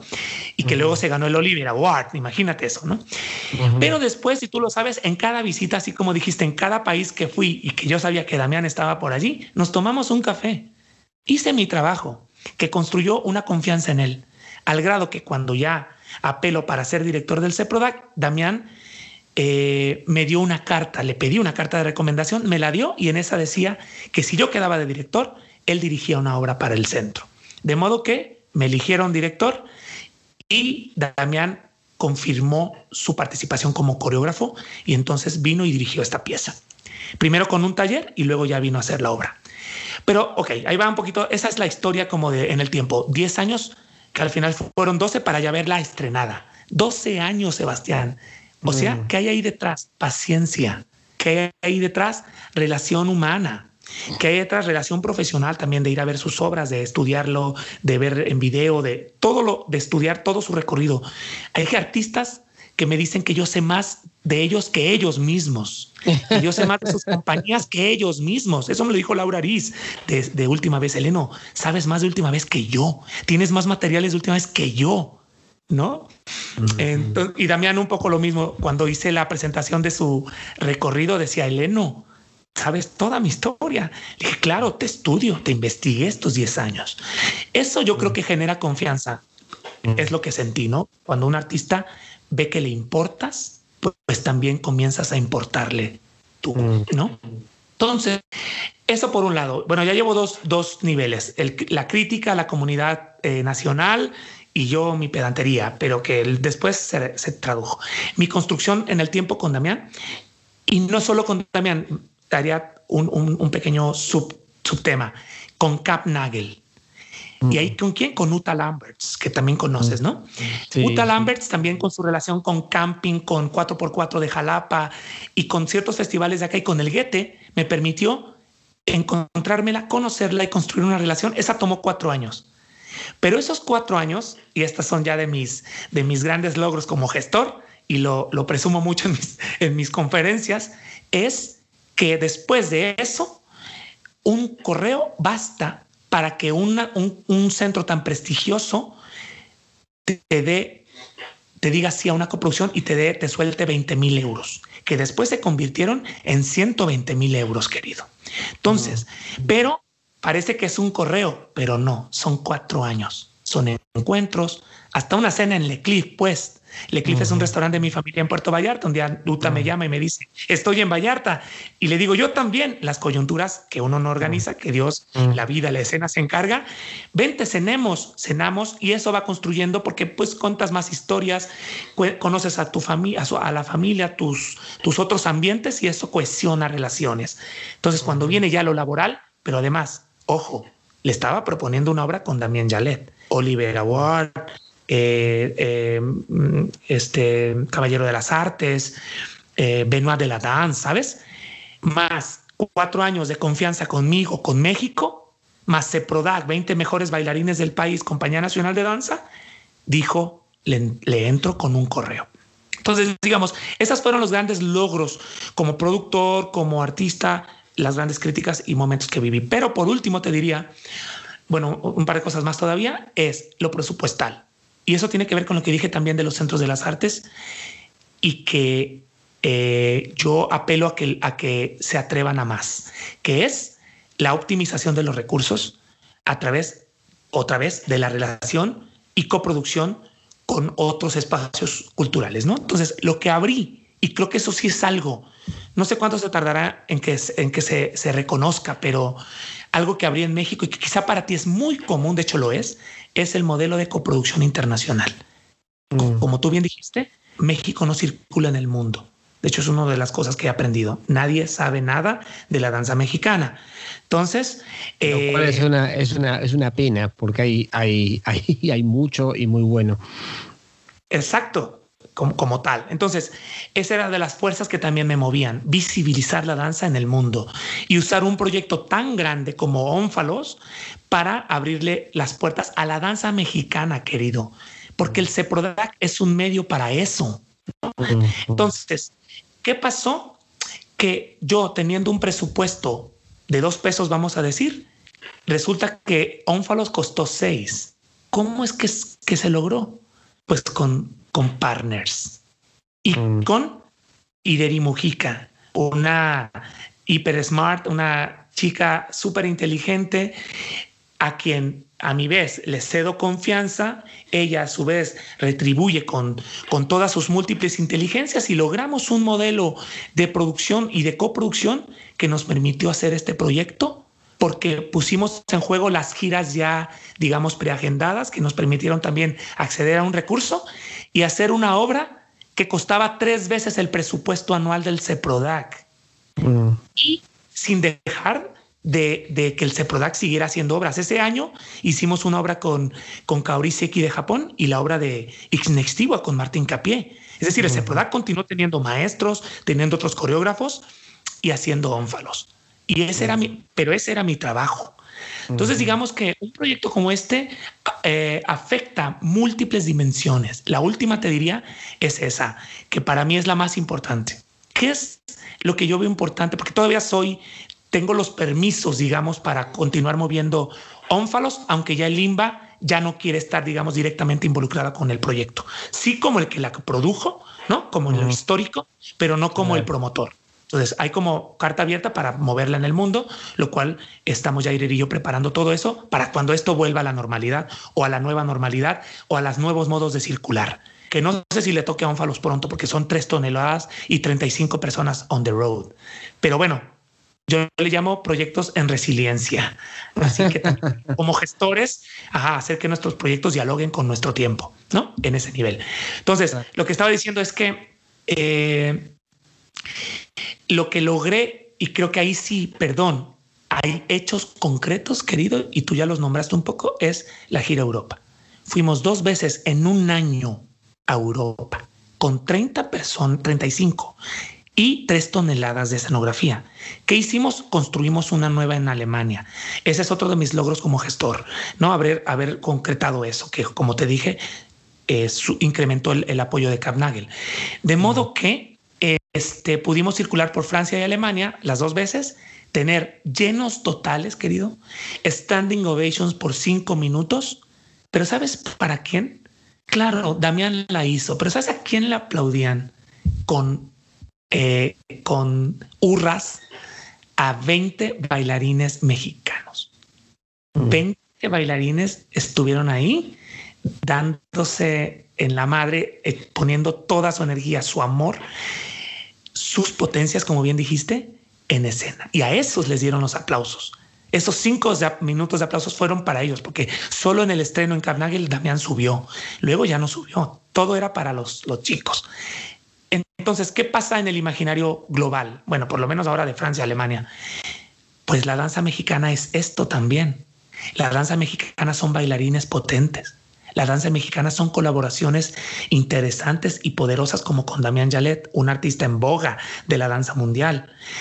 La danza mexicana es colaboración con centros de producción europeos. La danza contemporánea vende boletos, mexicana vende boletos, llena teatros, genera ovaciones. ¿No es afectar el imaginario, Sebastián? Mm. Con cosas concretas. Para mí sí. Y eso es lo que ahora pues me tiene muy feliz con el proyecto. Lástima que llegó la pandemia porque teníamos 20 invitaciones, querido. 20 alrededor de 10 países del mundo y lo sabes bien porque Iriri Mujica sigue siendo la encargada de la gestión internacional del proyecto y tenía mucha vida antes de la pandemia. Vamos a ver qué, qué retomamos, qué logramos forjar, pero mientras pues evidentemente haremos muchas otras cosas por la danza mexicana, porque ahí, y con esto cierro, ahí es cuando celebro mi figura y es cuando me siento tranquilo.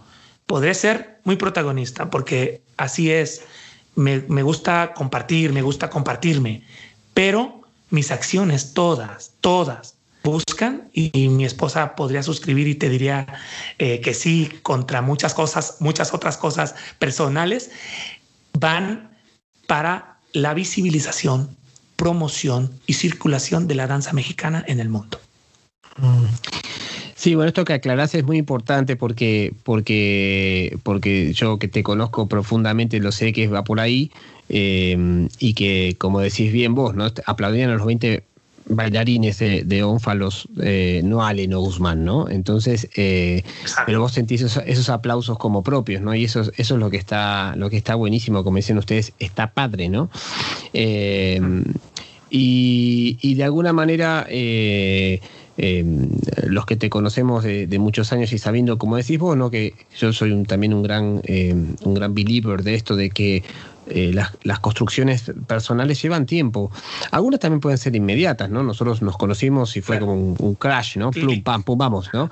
¿Pero por qué? Porque fuimos a caminar, fuimos a comer, jugamos a la pelota, o sea, hicimos muchas cosas fuera de lo, de lo escénico, además de que de que éramos vecinos, ¿no? Cuando estábamos en la casa de los artistas, ahí literalmente, estábamos enfrente de la casa uno del otro. Pero, mm, pero sí que sí que sí que sí que emerge de lo que contás, o por lo menos me emerge a mí esta cuestión que tiene que ver con la persistencia, la insistencia, el trabajo en el tiempo y no con esta cosa tan ligada en estos días a la inmediatez y a lo y a lo y a lo ya que no se no, no, no se puede hacer así, ¿no? O sea, son son como decís bien, estas cosas no son mágicas no son, no son de un día para el otro, lleva mucho tiempo, paciencia, persistencia, eh, creer, no darse por vencido. Y en ese sentido, escucharte y espero que también les pase a la gente que escuche este podcast, que, eh, que esté escuchando este podcast, que, que, se, que, pueda recibir algo de esa energía ¿no? Eh, impresionante que tiene Leno a la hora de, a la hora de generar, proponer, dialogar, conectar, ¿no? Esa es una cosa muy, muy, muy, muy, muy inspiradora. Em, para ir cerrando, te quería hacer un, poco, eh, eh, nombraste algunos de los proyectos que, estás, este, que estás preparando, hablaste un poquito ¿no? del, proyecto con Diana, que se llama Te daré, corregime, te daré una buena noticia cada vez que respire. te quería preguntar un poco cómo, cómo, cómo eh, ¿cómo ves el futuro a partir de todo esto que está pasando, que aún no acabó, ¿no?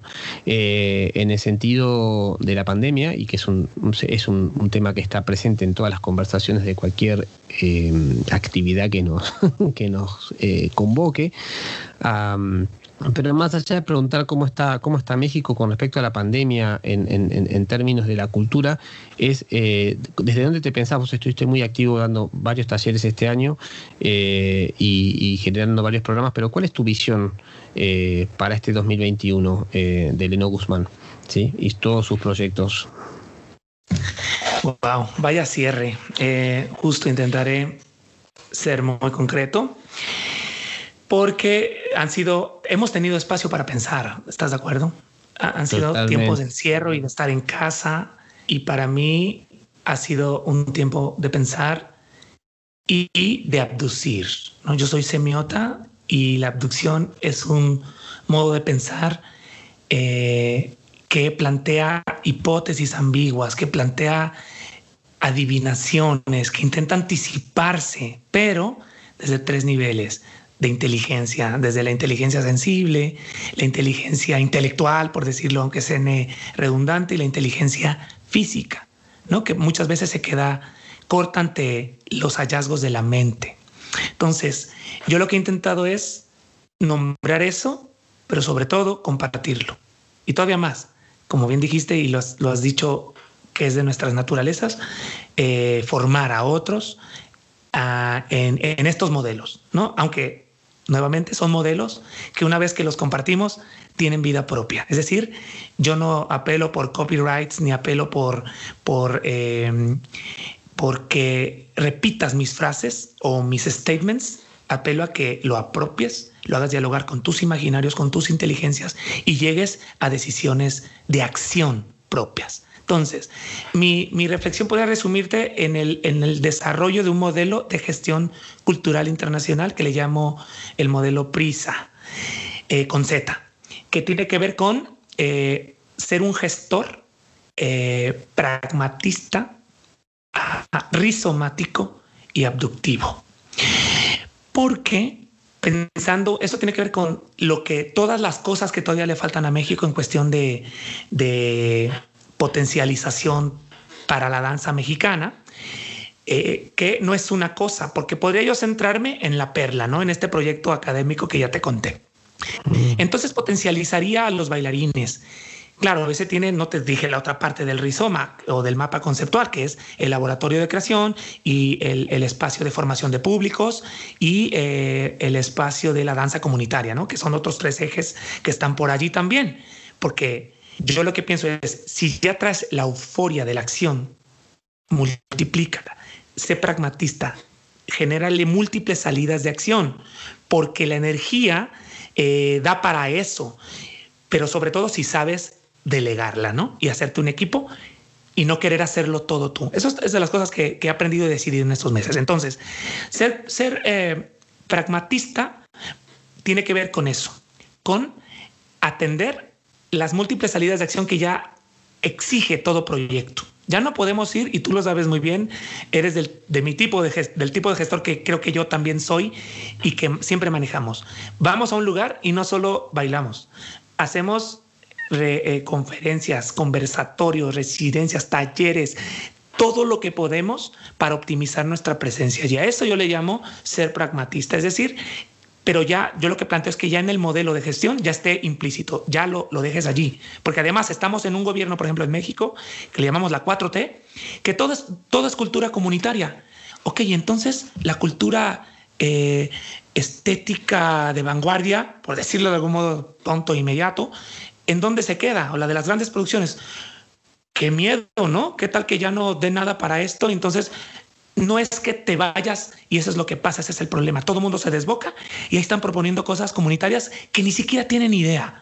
¿no? de cómo se hacen, de cómo cuidarlas, ¿no? Y ahí estamos viendo obras eh, de teatro que no se escuchan, ahí estamos viendo obras de danza con los bailarines lastimándose los pies porque no le pusieron nada para protegerlos de ese espacio abierto.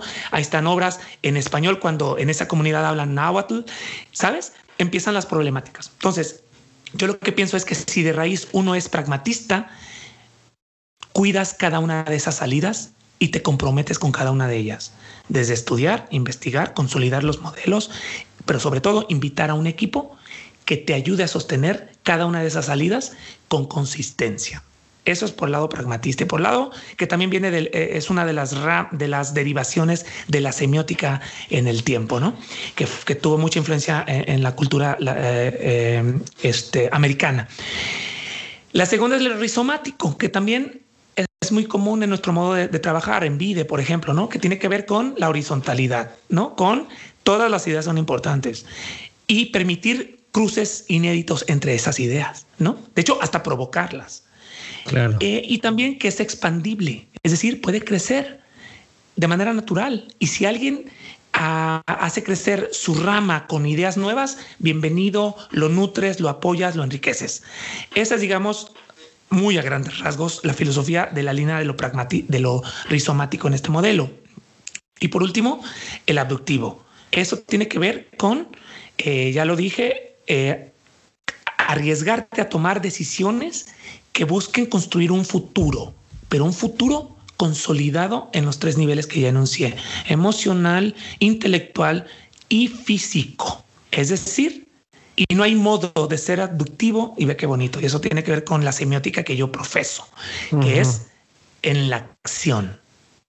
Pero todavía más si pensamos como artistas en la acción con intención, o sea, con una intencionalidad y, esas tres inteligencias que ya mencioné. Es una acción mediada por la inteligencia sensible o es una inteligencia fisicalizada eh, y afectiva, como quieras decirla, ¿no? E, eso es lo que permite la, semiótica, articular de distintos modos lo mismo, eh, pero para no dejar afuera, es importante, los sentidos, el cuerpo y, y la inteligencia o lo intelectual.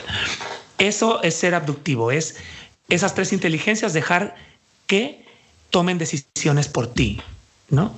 En acción. Entonces, eso, y bueno, para sintetizar, te diré cuáles de mis grandes apuestas para, para este, este año. Le llamo la gestión del futuro.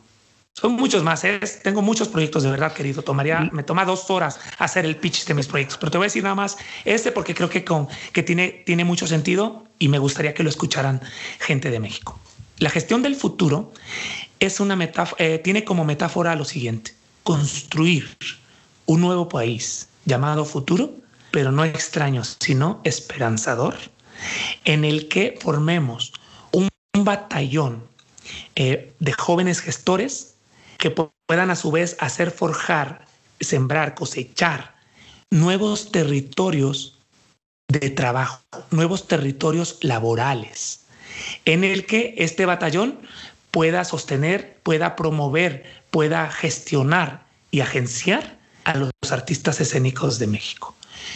Revisando en estos días de, pandemia la cadena eh, de, producción eh, en México, no existe esa figura. Somos cinco 10, 20, para un país de 120 millones eh, de personas, es nada, querido. Entonces, ¿qué pasa? Mi abducción es la siguiente. Mi apuesta es por los jóvenes. Vamos a empoderar a los jóvenes con un modelo eh, formativo, eh, ya lo dije, rizomático, pragmático y, y abductivo, en el que puedan consolidar prácticas de gestión cultural que les permita en prácticas reales, concretas, con compañías, por ejemplo, nacionales, en proyectos, eh, en mercados, en presencia en espacios virtuales por ahora, eh, en el tiempo convertirse en los promotores, agentes, gestores de las compañías de danza o teatro del país. Es apostarles desde ya, porque ¿qué pasa? La gente espera que tengas 40, 50 para creer en ti. Este proyecto lo codirijo con Ireri Mujica.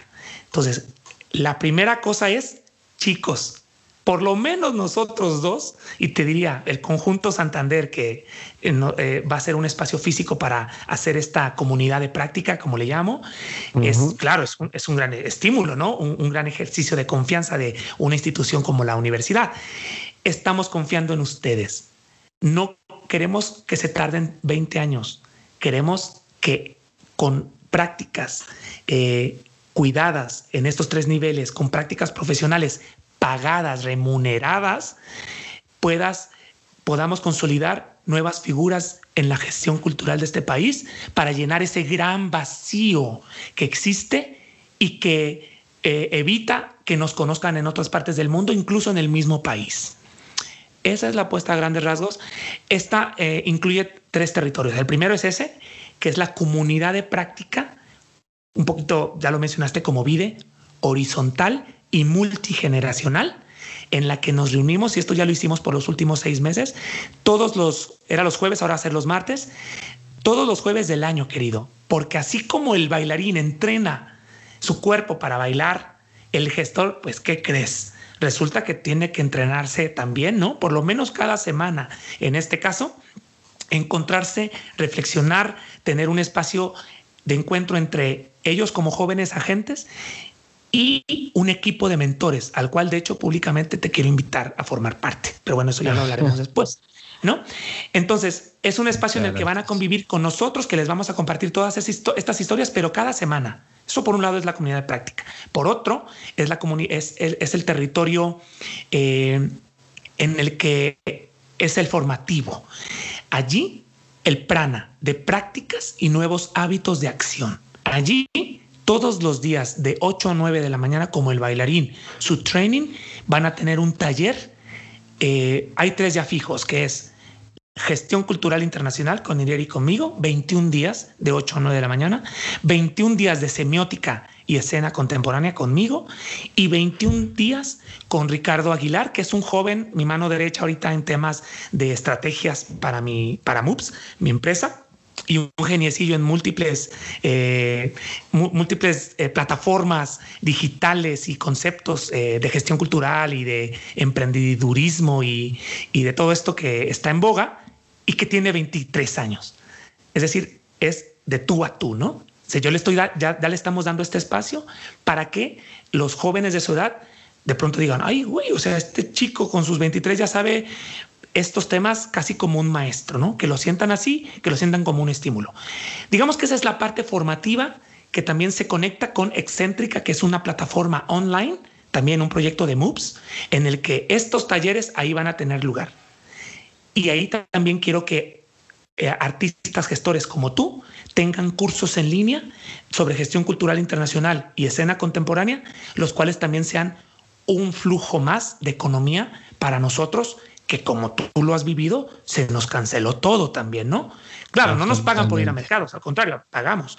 Pero, ¿qué pasa si de pronto también tenemos, entre nosotros nos forjamos estos espacios en los que podamos generarnos incomes, ingresos para poder seguir haciendo lo que amamos, que muchas veces lo hacemos sin recibir plata, muchas veces sí por becas o por justo estar en una institución.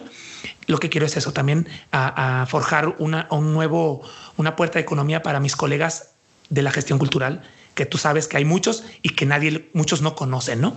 Que yo creo que con este podcast estás haciendo algo parecido, ¿no? Entonces, eso, esa es la gestión del futuro y el último territorio es Proema, en el que ya les damos, es de propulsión de empleo, de empleo y empresas artísticas, en el que ya les damos prácticas remuneradas y vamos haciendo una incubación de sus propios proyectos. Porque yo no quiero que estén todo el tiempo ni agradeciendo, ni vinculados conmigo, ni con MUPS, ni con Irene, ni con nadie.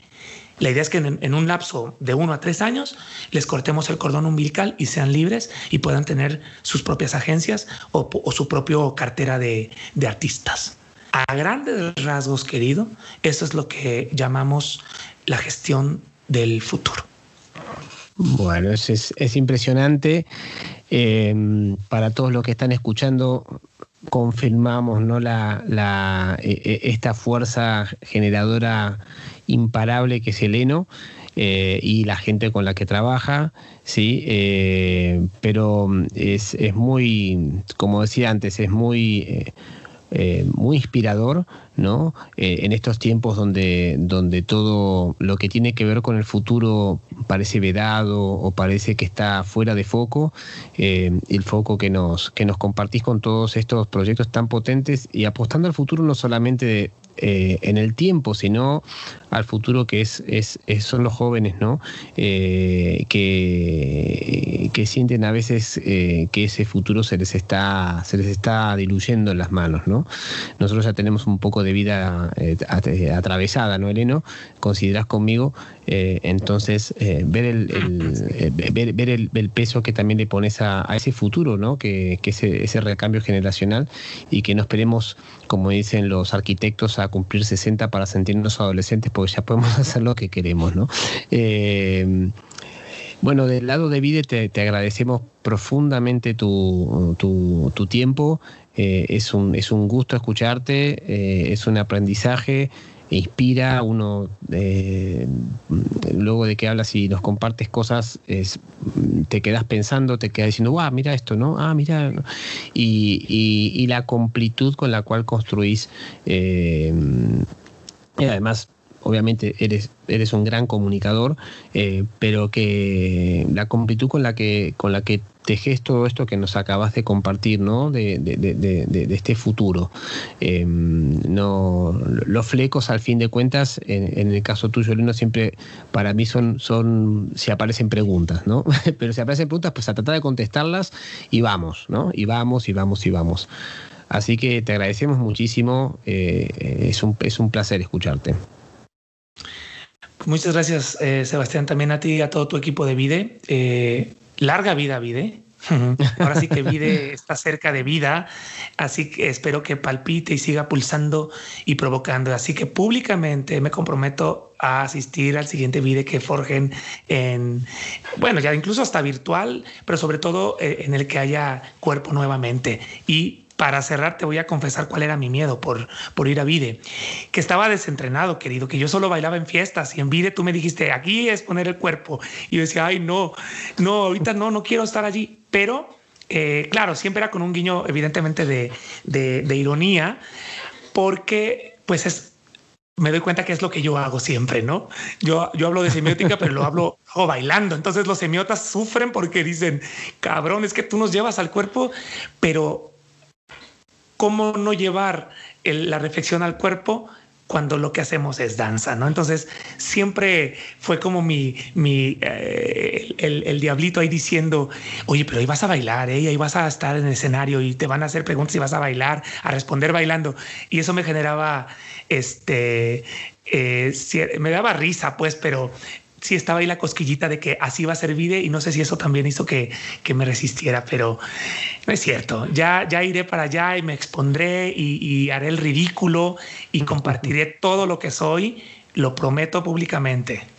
Bueno, Muchas gracias, eh, querido Sebastián, por tus palabras también, por el feedback que siempre siento de ti en todos los niveles a veces de manera callada, a través de un like, a través de un compartir lo que estamos haciendo, eh, por los mensajes de vez en cuando en, nuestras redes personales, por lo que haces, porque eh, también todo lo que estimulas en términos de trabajo en equipo es inspirador y es siempre un ejemplo.